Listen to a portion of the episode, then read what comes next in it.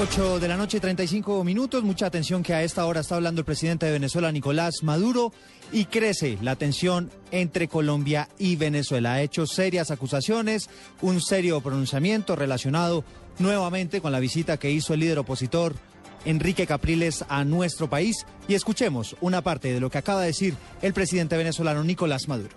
Yo dudo, yo he perdido la confianza en el presidente Santos a menos que me demuestre lo contrario. Yo dudo en este momento de sus intenciones para hacer la paz y así lo digo aquí. Y estoy evaluando si Venezuela continúa en ese proceso o no continúa. Yo en este momento lo estoy evaluando porque dudo de la sinceridad del presidente Santos cuando le mete una puñalada a Venezuela por la espalda y se presta lavarle la cara a la conspiración contra Venezuela. El presidente venezolano Nicolás Maduro ha ratificado su decisión de llamar a consultas al embajador de Venezuela para el proceso de paz, Roddy Chatterton.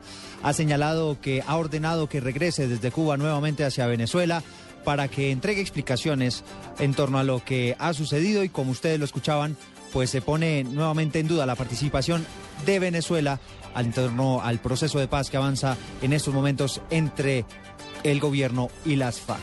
8 y 36 minutos. En nuestra próxima edición de Voces y Sonidos a las 9 de la noche les estaremos entregando más detalles. Por ahora continúen con la...